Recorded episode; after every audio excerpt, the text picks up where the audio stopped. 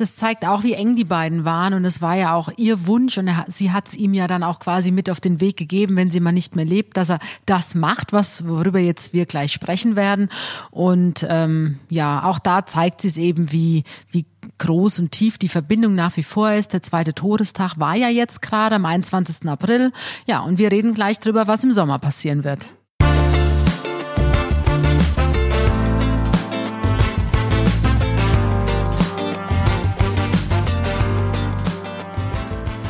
Hallo und herzlich willkommen bei Bunte Menschen. Ich bin Marlene Bruckner, Journalistin bei Bunte und spreche mit Tanja May, stellvertretende Chefredakteurin. Hallo Tanja. Hallo Marlene.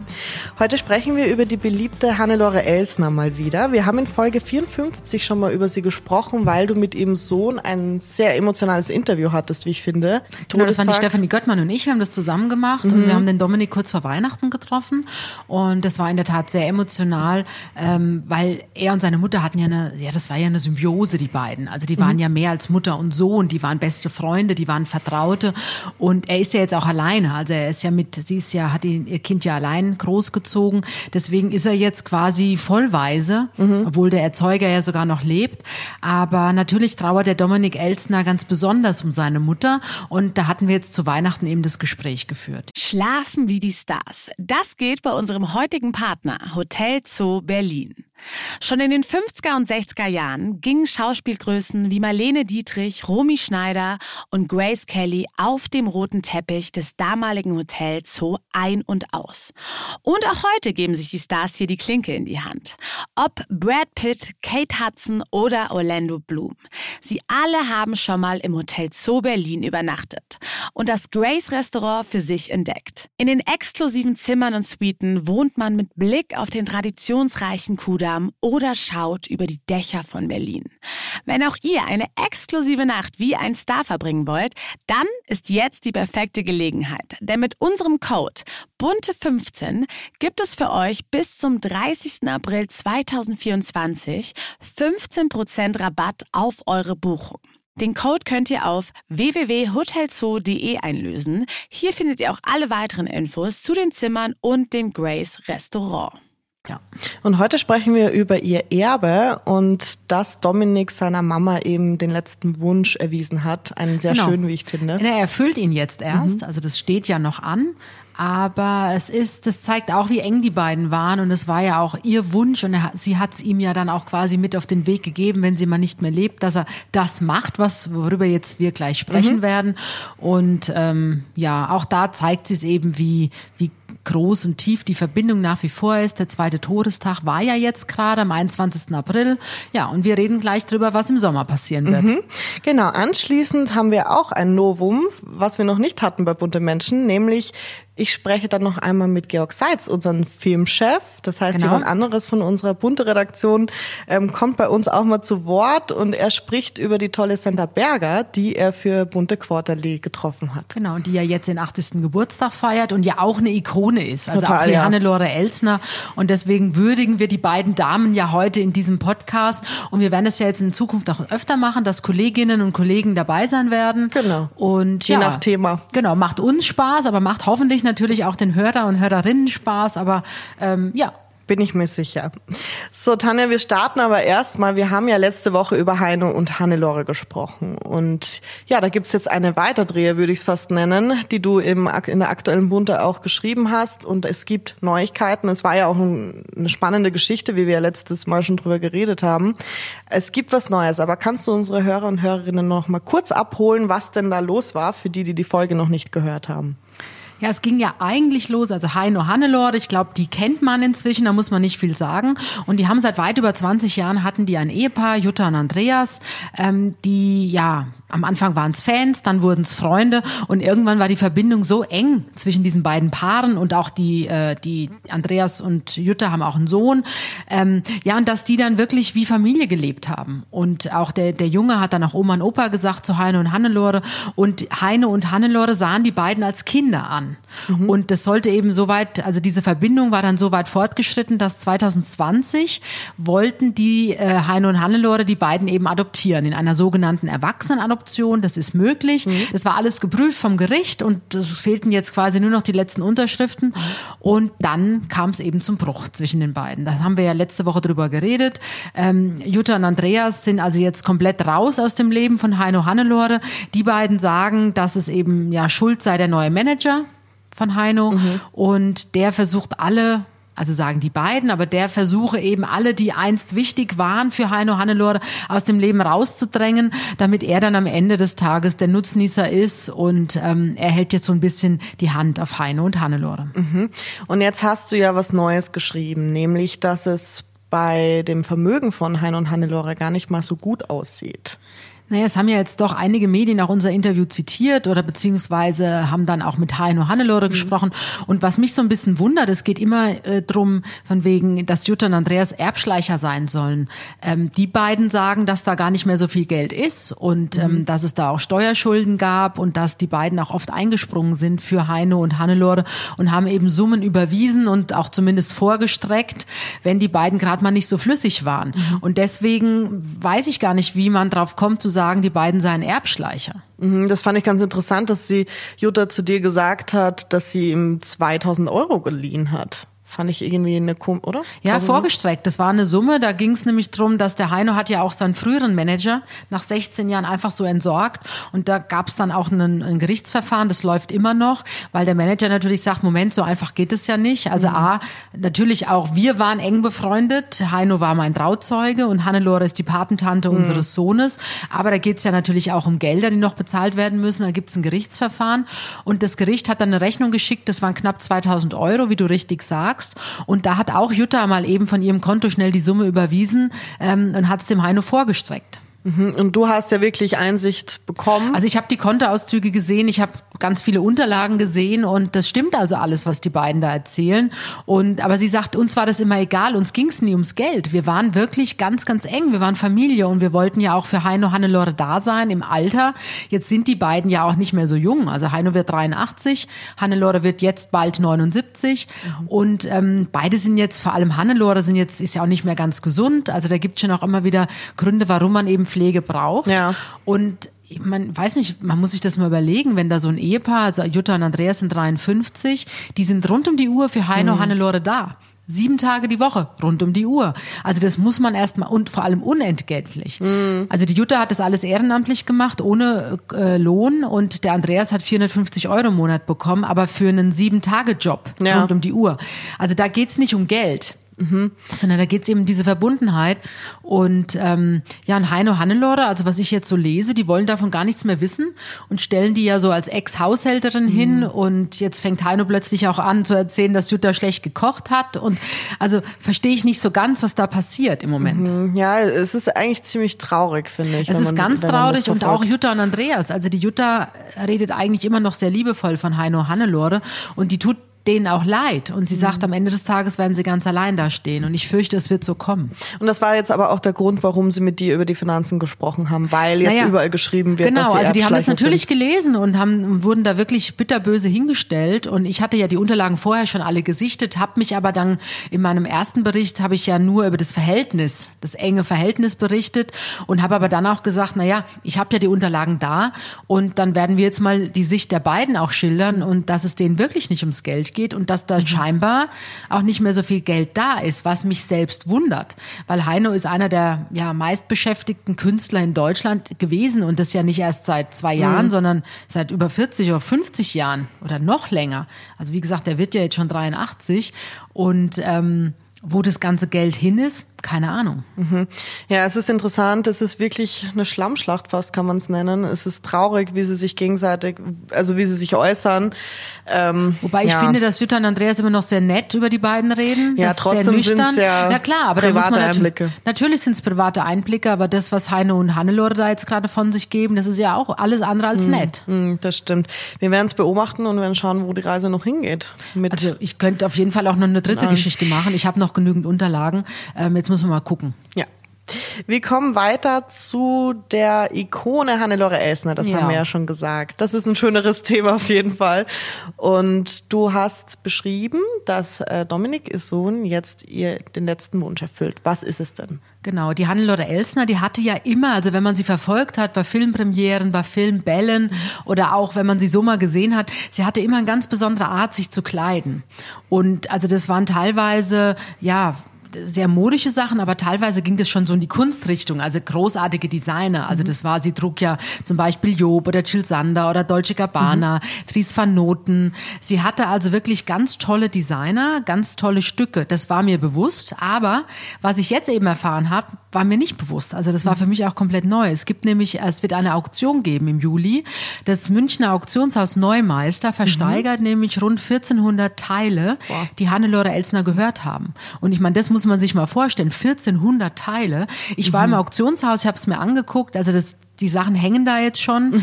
Ähm, das sind in drei Zimmern hängen die Sachen ja. alle. Und also ich sag mal von, das sind ein paar Schuhe dabei, Handtaschen, vor allem aber natürlich Garderobe, also Mäntel, Kleider, Röcke, Hosen. Sie hatte ja auch sehr viele Lederoutfits, Hannelore Elsner. Und also ich bin da durchgegangen und ich hätte, also ganz viele Teile hätte ich sofort am liebsten mitgenommen, die ich sofort auch tragen Ja. würde. Also sehr viele Vintage-Sachen natürlich. Und ich wusste eben nicht, was sie für eine Fashion-Ikone war. Das muss ich sagen. Also das wurde mir jetzt selbst nochmal vor Augen geführt. Das haben wir ja jetzt nochmal schön abgebildet in der aktuellen Bunte. Und Genau, die natürlich nur ein Bruchteil gezeigt. dessen, weil ich kann jetzt keine 1400 Kleider in Bunte zeigen, aber wir haben so ein paar Teile rausgesucht, ähm, die versteigert werden, eben im Juli. Das wird äh, Präsenzauktion stattfinden, es wird aber auch online stattfinden. Also ich kann nur jedem empfehlen, wer sich für Mode interessiert, wer, wer sich für Kunst interessiert und wer sich auch für Film und Hannelore Elsner interessiert, muss dabei sein. Also ich weiß jetzt schon das eine oder andere Teil, was ich versuche zu ersteigern. Ja, ich war noch nie auf einer Auktion. Wie läuft denn sowas ab? Na, ich war auch noch nie auf einer Auktion. Okay. Ähm, ich bin da auch Neuling. Ähm, ich werde natürlich dabei sein, das ist ganz klar. Mhm. Und es wird auch einige Stunden dauern, das ist auch ganz klar. Und ich weiß, also der Dominik Elsner wird vor Ort sein und es wird auch wohl versucht werden, dass man einige Weggefährten bekommt, Mhm. die eben auch ähm, dann die Kleidung von Hannelore Elsner versteigern werden. Aber wenn ich jetzt sowas äh, steigern würde, ich würde mich ja gar nicht trauen, das anzuziehen, oder? Ja, aber das ist ja genau das, was Hannelore Elsner wollte. Also Okay. das war ihr, ihr Wunsch. Sie hat zu ihrem Sohn gesagt, weil all diese tollen Sachen, also ich habe natürlich, meine erste Frage war, wo bitte lagerten die ganzen Sachen? Also wie Ja, viele Kleiderschränke hatte sie? Und ja, aber sie hatte eine sehr große Wohnung in Frankfurt, eine Altbauwohnung und da lagen, also da hatte sie alle Mhm. ihre Sachen. Und ähm, nee, und sie hat zum Dominik gesagt, dass sie gern möchte, dass ihre Sachen weitergetragen werden. Also so viel Freude, wie die Sachen ihr bereitet haben, sollen sie auch anderen Frauen Mhm. bereiten. Und deswegen hat sie der Gedanke eben erfreut, dass sie weiß, okay, meine Kleider werden weiter deutschlandweit, bundesweit, weltweit. Also das Auktionshaus Neumeister ist ja weltweit auch, hat, hat es ja Kunden. Und ähm, ja, und sie wird nicht verschwinden, sondern also wie gesagt, Das ist eigentlich ein sehr schöner Gedanke, oder? das ist ein ganz schöner Gedanke. Um den Kleidern weiterlebt. Genau. Und ich meine, was machst du mit so tollen Sachen? Also der Dominik hat immer noch, hat er mir erzählt, hat immer noch Sachen zu Hause. Ja. Er wird auch einiges, er hat wohl schon Sachen verschenkt, auch an Freundinnen. Und er wird vielleicht auch mal das ein oder andere Frauenhaus oder die sozialen Einrichtungen, die es so gibt, die wird er bedenken. Also wird Sachen dahin geben. Aber all diese Designerstücke, ähm, das ist ja, ich sage jetzt mal viel zu schade, dass das irgendwo in einem Schrank verschwindet, sondern das muss wirklich getragen werden. Also da war das, ist ein oder andere Kleid, ich sage, okay, würde ich sofort zum Bambi anziehen. Ja. Oder auf einer Hochzeit, wenn du eingeladen bist. Oder einfach ganz tolle Kleider. Extrem extravagant auch und sehr äh, teuer natürlich. Also Ja, ho- aber dann auch wieder schlicht. Design. Also ich sag mal, diese ganzen Jill Sander Sachen zum Beispiel. Stimmt, die sind sehr das sind schlicht. dann, also da ist dann ein Kleid, das ist ein bodenlanges Abendkleid ohne Arm. Das ist dann in quietsch-orange. Und sie trug das mit einer dunkelblauen Federboa. Da gibt's auch ein Foto, was wir zeigen. Ähm, würde ich sofort anziehen, dieses Kleid. Und die Größen, die sie trug, variieren auch. Ja, das ist ja das Tolle. Genau, also da kann genau. wirklich Also deswegen würde ich da auch reinpassen. Du, jeder Ja. Mhm. von uns würde sicher ein Kleid finden, wo man reinpasst. Und die Größen variieren zwischen 36 und 40. Ja. Und, ähm, und auch die Längen. Also wie gesagt, das sind Mini-Sachen, also Mini-Kleider, kurze Röcke, dann aber auch lange Sachen. Ähm, ja, also für jeden ist was dabei. Und gerade wenn man ihre Filme gern gesehen hat und sie als Frau oder Schauspielerin oder Künstlerin immer auch schätzt, finde ich es toll, wenn man dann so, so ein kleines Goodie hat vielleicht von ihr. Wenn es auch nur was Kleines ist. Ne? Also das sind ja, wie du sagst, 1400 Teile. Da gibt es ja bestimmt auch kleinere Sachen, die man ja, ergattern kann. genau, es gibt natürlich Oberteile auch, aber es gibt auch Handtaschen. In einer Handtasche, das hat mir die, die, ähm, die Frau Stoll, die Chefin vom Auktionshaus, gezeigt. In der einen Tasche ist zum Beispiel noch ein Zettel von ihr handgeschrieben, da hat sie ihre Rede vorbereitet, die sie dann halten wollte. Und dieser handgeschriebene Brief ist in der Tasche drin. Ja, das ist natürlich und, super. Ja, und auch Cowboystiefel wusste ich auch nicht. Also sie hat einige Cowboystiefel und die hat sie in Amerika produzieren lassen bei demselben Schuhdesigner, der zum Beispiel auch für Arnold Schwarzenegger die Cowboystiefel designt. Mhm. Und das sind natürlich, ich sag mal, so ein paar Schuhe kostet 3000 Dollar und die kriegst du natürlich jetzt bei dem Auktionshaus, die sind für ein paar hundert Euro bekommst du die. Also okay. das sind natürlich alles Preise, die sind niedrig angesetzt. Also die sind schon niedriger, als, also es wird jetzt nicht Weit niedriger, nein, nein, okay. weit niedriger, aber so, das ist ja, glaube ich, auch das Besondere bei einer Auktion. Ähm, also die Preise sind natürlich viel niedriger angesetzt, als mhm. jetzt der Originalpreis war, aber das kann natürlich dann auch höher gehen, kann also je nachdem, gehen. wer dann steigert. Aber da ist zum Beispiel ein Kleid von Dolce Gabbana, da, da, da war ich hingeflecht, als ich das gesehen habe. Das, das ganz langes, fließendes Kleid, in, also der Grundton ist lila und bedruckt aber mit ganz vielen Blumen. Mhm. Und das ist zum Beispiel eine Kollektion gewesen, ähm, ich glaube 2014 war das und da hängt noch das Preisschild dran. Also da das Kleid hat sie nie angehabt und so ein Kleid, ich habe mit der Petra Faller, mit unserer Modechefin drüber gesprochen, ja. die das auch toll fand und die sagte, naja, so ein Kleid, also ein paar tausend Euro, Originalpreis kostet es, aber das mhm. setzen die jetzt bei Neumeister, ich glaube so für 1500 Euro setzen die das an. Oder du bekommst auch ein Jill Sander Kleid, das geht dann los bei 400 Euro, was aber auch ein Vielfaches normalerweise kostet. Mhm. Ja, nee, je nachdem, wie es hoch, wie genau. es hochgetrieben aber wird. Aber du ne? kannst doch Glück haben und machst vielleicht ein Schnäppchen genau. und vor allem hast du so ein Vintage-Kleid, ja. was ja auch einen ganz anderen Wert nochmal hat als wenn du heute jetzt in den Laden gehst, also wenn es wieder möglich ist, theoretisch, aber wenn du dir heute im Laden ein Kleid kaufst aus der neuen Kollektion. Und ich finde es auch schön, wenn man so einen Teil hat, dass man vielleicht einmal im Jahr trägt, aber dann ganz besonders gern und sich dann nochmal richtig aufhübscht und ähm, ja, einfach Freude dran hat, Kleider zu tragen. Das finde ich halt an Mode am spannendsten. Ja, und das finde ich eben auch so schön, was das Auktionshaus Neumeister macht. Die sind ja normalerweise spezialisiert, also auf Kunst, auf Gemälde, ähm, und auch auf Antiquitäten. Und jetzt, also dass, dass jetzt Hannelore Elsner eine eigene Auktion bekommt, das ist schon was Besonderes. Es wird auch ein Magazin geben, da sitzen die gerade noch dran. Und der Titel der Ausstellung ist Ski, also S-H-E, mhm. Stilikone Hannelore Elsner. Ach, wie cool. Und das, ja, das bedeutet auch, ähm, ja, also das zeigt, wie wichtig sie ist und das verbindet eben auch für das Auktionshaus äh, die Branchen eben Kunst und Mode und Film. Mhm, perfekt. Also auf jeden Fall kann man sich anschauen, sollte man sich anschauen, wenn man äh, Ja, man kann sich da ja einloggen und anmelden und genau. dabei sein auf jeden und Fall. Und auch einmal vielleicht bei so einer Aktion dabei zu sein, man muss ja, ja gar nichts kaufen, ist glaube ich auch schon mal ganz spannend.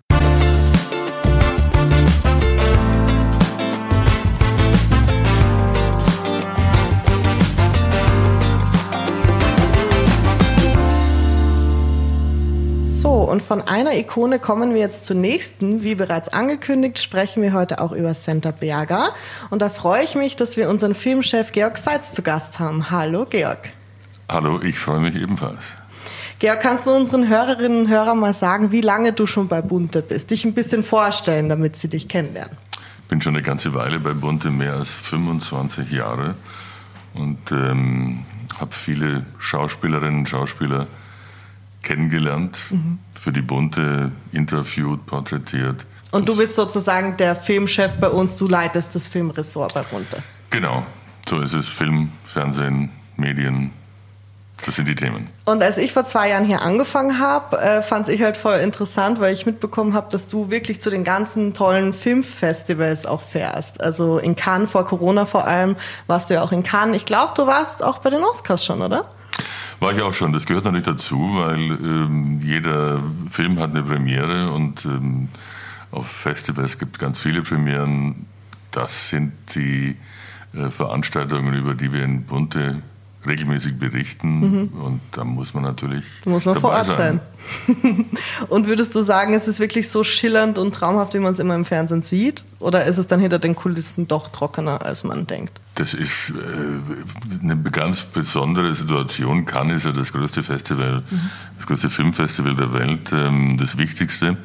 Ähm, Es ist aber wie jede Veranstaltung, auch wie eine Filmpremiere, Arbeit für die Beteiligten. Mhm. Das ist nicht äh, jetzt äh, nicht nur wir, trinken und wir machen Halligalli äh, an der Côte d'Azur. Die sind alle da, weil sie da äh, was verkaufen wollen, mhm. ihren Film. Also man merkt und, auch eine gewisse Angespanntheit dann immer bei den Leuten. Natürlich, da gibt es natürlich das äh, Lampenfieber und, und man, man äh, hofft, dass der Film gut ankommt, ähm, dass man viel Applaus kriegt und das ist, äh, spürst du, da ist, äh, mhm. äh, knistert die Luft. und wenn man, da sitzt man wirklich drin und schaut dir die Filme an, gell? also da bist du ja dann auch dabei. Natürlich. Also ich muss da halt so dumm fragen, weil... Das ist der äh, Sinn dieser Veranstaltung. Genau, weil der normale Mensch ist ja nicht in Cannes dabei und merkt man das auch währenddessen, wenn man da einen Film sieht, dass der nicht gut ankommt? Kann man das im Publikum merken? Das merkst du natürlich. Ich meine, erstens mal nimmst du es selbst wahr. Ähm, wenn du äh, allein diesen Film sehen würdest, würde das dir äh, vermutlich auch an, auffallen. Mhm. Aber das merkst du natürlich in jedem Kino, merkst du das, äh, ob jetzt ein Festival oder Premiere ist oder, oder eine ganz reguläre Vorführung.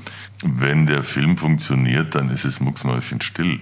Und dann ist einfach eine Anspannung da, eine, eine Fixierung auf die Leinwand, auf, auf, auf jeden Satz, jeden Ton, den die Filmmusik dabei steuert. Und wenn der Film nicht funktioniert, dann wird es äh, ein bisschen unruhig und mhm. Äh, die Leute sind eigentlich mit einem Bein schon wieder äh, dabei, aus dem, aus dem Kino zu laufen. Ja. Und das ist natürlich auf dem Festival der Killer. Ja, ja. bei jeder Premiere, klar. Mhm. Und dann musste hinterher als Schauspieler noch auf die Bühne. Stimmt, da denkt man immer gar nicht dran. Wenn man selber merkt, okay, der Film war jetzt nicht das Highlight und dann muss man noch auf die Bühne. Die Schauspieler merken es ja auch. Ja, klar. Das ist eine, Film ist ja ein Gemeinschaftswerk und auch selbst wenn du als Schauspieler dein Bestes gibst, äh, ist das dann vielleicht einfach nicht genug, wenn äh, die Regie äh, nicht was daraus macht. Ja, dann mhm. bist du dennoch mit bist gehangen. mitgefangen. Ja. Und ähm, redet man da offen drüber? Also hast du schon erlebt, dass Schauspieler zu dir kommen sind und gesagt haben, ja, also ich weiß, war jetzt nicht der beste Film?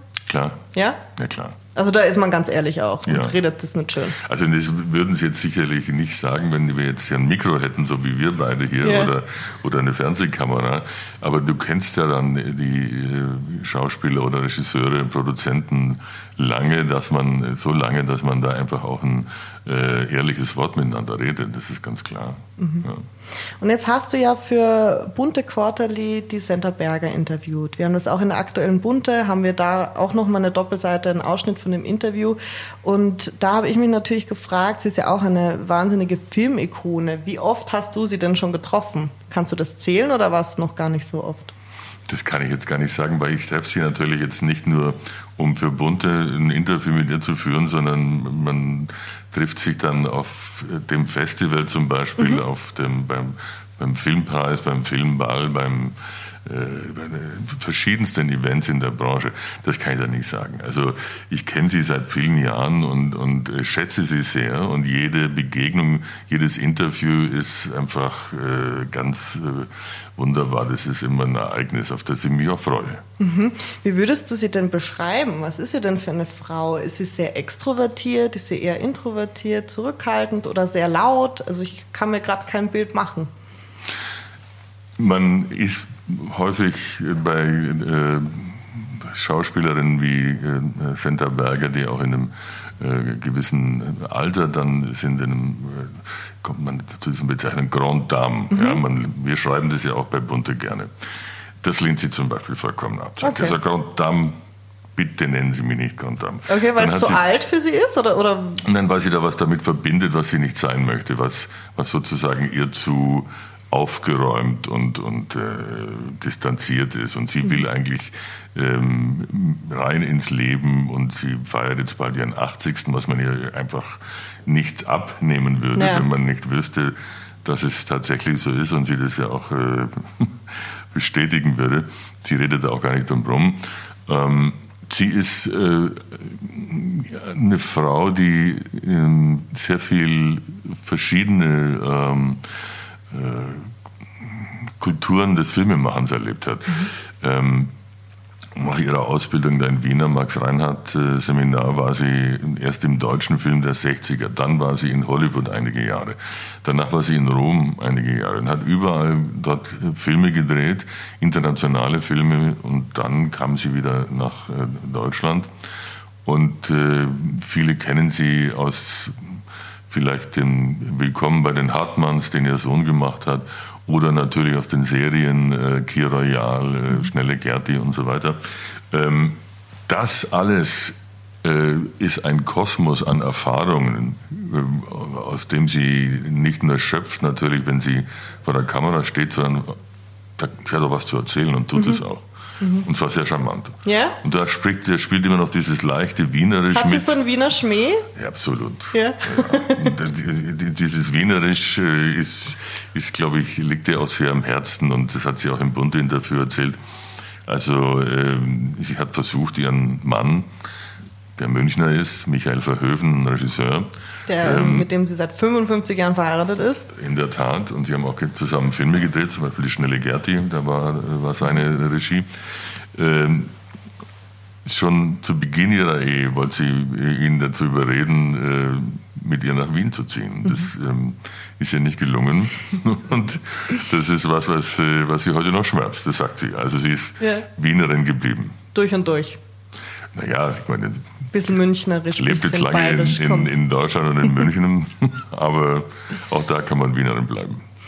Und was ich besonders schön an dem Interview fand, war, dass ihr über ihre Jugend auch gesprochen habt und wie das alles anfing. Und du hast ja auch gefragt, ob sie nochmal 16 sein wollen würde. Und sie hat tatsächlich Ja gesagt. Das hat mich ja. gewundert. Ja, natürlich. Also das, das ist auch eben was, äh, was sie auszeichnet, dass man mit ihr äh, ein richtiges Gespräch führen kann. Es gibt mal hm, die einen oder anderen Kollegen von ihr, wo man das Gefühl hat, sie äh, möchten eigentlich am liebsten nur den Werbetext für ihren nächsten Film mir aufs, aufs, aufs Tonband sprechen. Mhm. Bei Senta Berger ist es einfach ein echtes Gespräch und ein ehrliches Gespräch und ähm, man kann mit ihr über alles reden. Sie ist ja auch äh, ein wacher Mensch immer gewesen. Sie war Präsidentin der Filmakademie. Ähm, also da muss man schon äh, sehr kompetent sein ja. in, in allen gesellschaftlichen Bereichen. Und ähm, sie hat sich immer engagiert. Also das ist äh, äh, ganz klar, dass, dass sie nicht sagt, na ja, na ja, also vielleicht so jung will ich jetzt gar nicht mehr sein und das Alter und sowas. Nein, sie sagt ganz eindeutig, ich würde sehr gern nochmal 16 sein, ist ja wunderbar und ähm, dass sie jetzt 80 wird, glaubt sie selber nicht. Ja, also ich würde nicht gern nochmal 16 sein, aber bei mir ist es noch nicht so lange her. Äh, wie ist es bei dir? Ich würde vielleicht sagen 21. 21? Da darf man schon alles, ne? Allen Kontinenten. Da hat man schon die Fehler gemacht, die man zwischen 16 und 21 Stimmt. macht. Genau, und in dem Zuge habt ihr nämlich auch über Emanzipation geredet und das fand ich auch ganz schön, weil ich finde, sie hat einen sehr modernen und klaren Zugang auch und ihr habt, sie wollte sich jetzt aber nicht so als Opfer sehen, von wegen MeToo, die ganze Debatte anreißen, sondern hat gesagt, natürlich hat sie da Sachen erlebt, aber sie, alle wussten bei ihr nicht. Also naja, also sie sagt, wie erzählt hat, ähm, wie das war, als sie angefangen hat, ähm, Filme zu drehen und ähm, dass sie ja sehr schnell amerikanische, internationale Filme gedreht hat und dann als die Marilyn Monroe aus Wien, also die Blond hm. Sex Bombshell. So gestylt auch, ne? Vienna, ja. Hm. Und sie sagt einfach auch, dass das damals natürlich ähm, noch einen anderen Klang hatte. Ne? Das war damals noch nicht so beschädigend für eine Schauspielerin. Ähm, Natürlich war es eine Schublade, in die mhm. sie da gesteckt wurde. Das war ihr, ihr, damals so klar wie heute. Aber sie hat ähm, das auch nicht äh, lange mit sich machen lassen. Sie hat dann irgendwann gesagt, also jetzt äh, komme ich da nicht weiter. Mhm. Ich kriege äh, die Filme, die ich gerne machen würde, nicht in Amerika angeboten, weil das gibt es natürlich eine Wahnsinnskonkurrenz an ja. amerikanischen Native Speaker Schauspielerinnen, mhm. dass du da als jemand, der nicht äh, die englische Sprache ähm, als Muttersprache hat, immer außen vor bist. Ja. Mhm.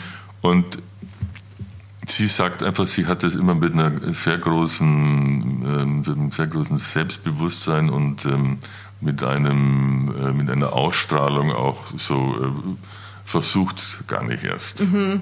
Ja, und das, so kam sie da, kam sie da durch, kam sie da unbeschadet äh, über die Runden. Ja.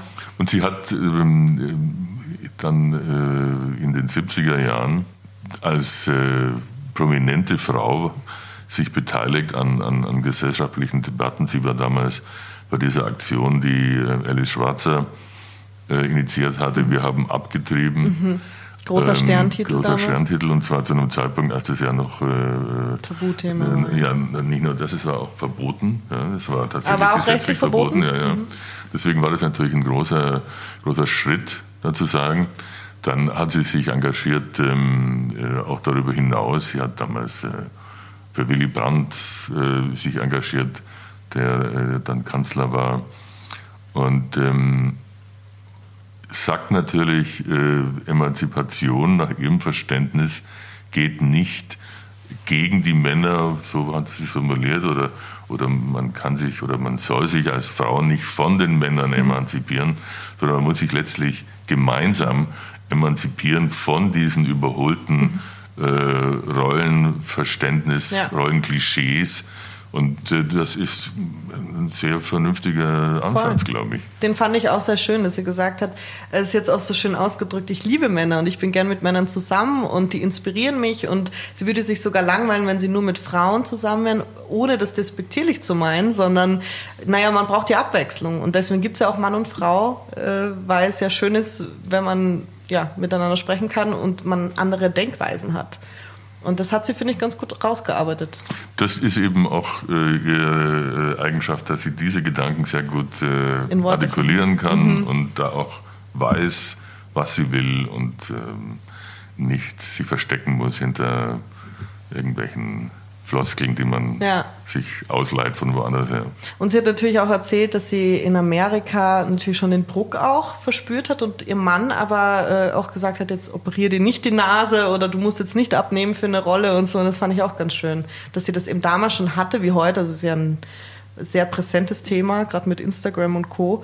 Ähm, aber dass sie sich davon freigemacht hat tatsächlich. Ist ja, das gleich, glaube ich. Das ist auch, ähm, das sagt sie auch, das ist so ihr Wesen, äh, sich dann äh, immer gegen etwas zu stellen, ah, okay. wenn sie das Eindruck hat. Kleine wenn sie den Eindruck hat, genau, sie würde da vielleicht äh, nur reingedrängt und würde äh, letztlich gar nicht dahinter stehen. Mhm. Ja.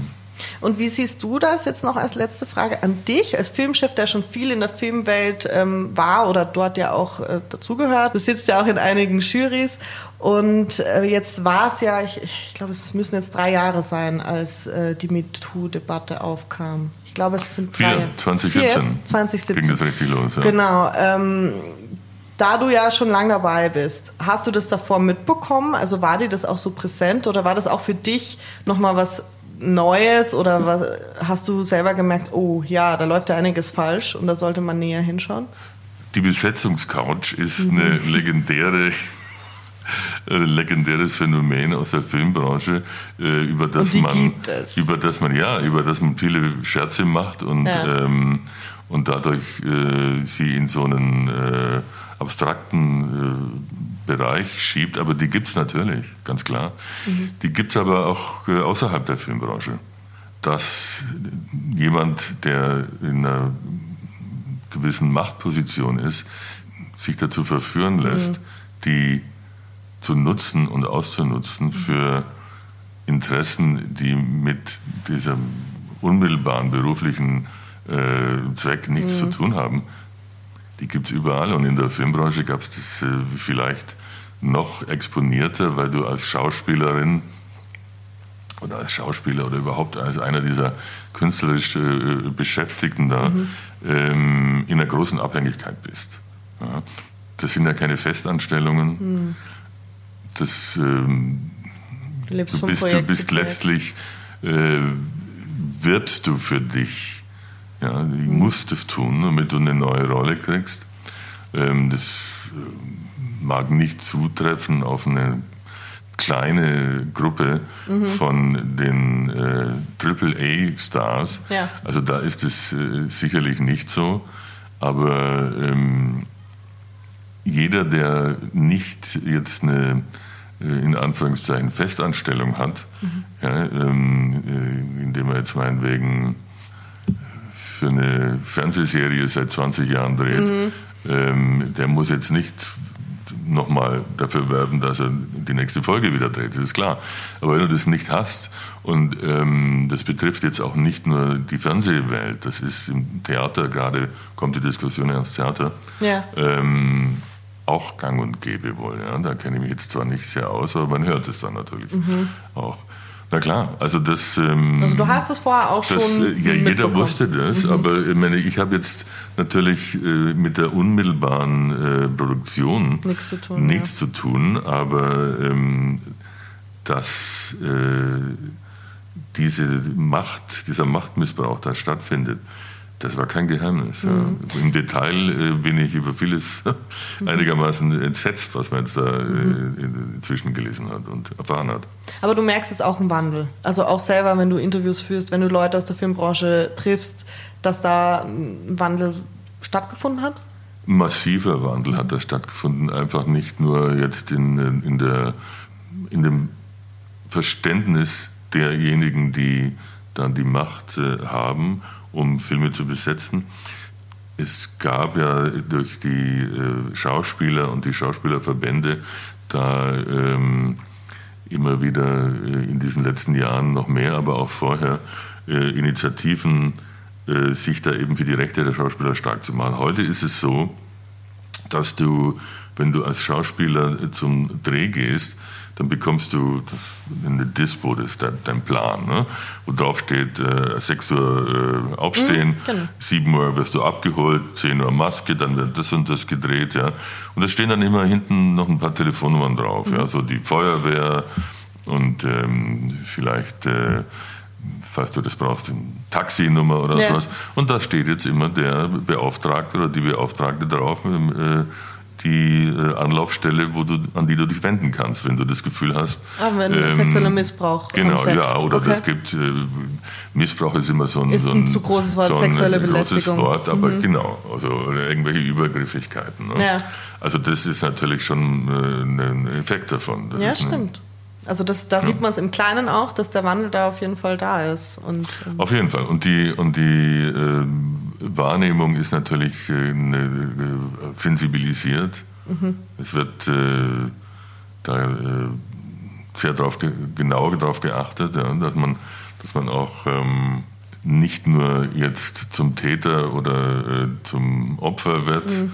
sondern man guckt auch rechts und links von sich. Mhm.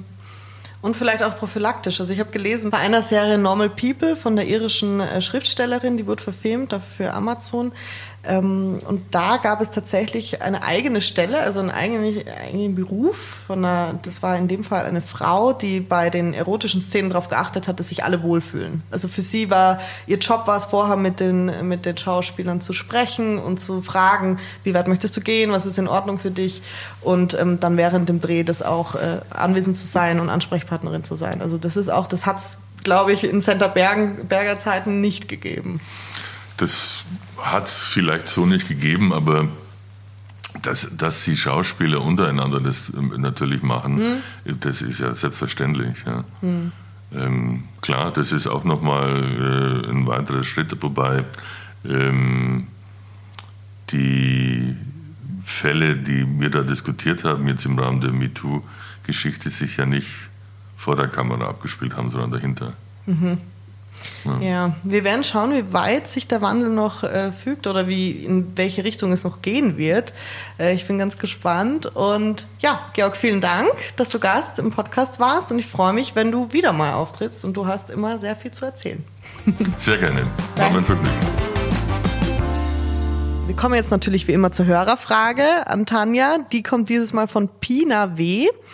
Sie, ich fand es auch ganz lustig wieder, sie beschreibt, wie sie Journalisten im Kopf hat. Nämlich, wenn ich an Journalisten denke, denke ich an chaotische Schreibtische und Zigarettenrauch in der Redaktion.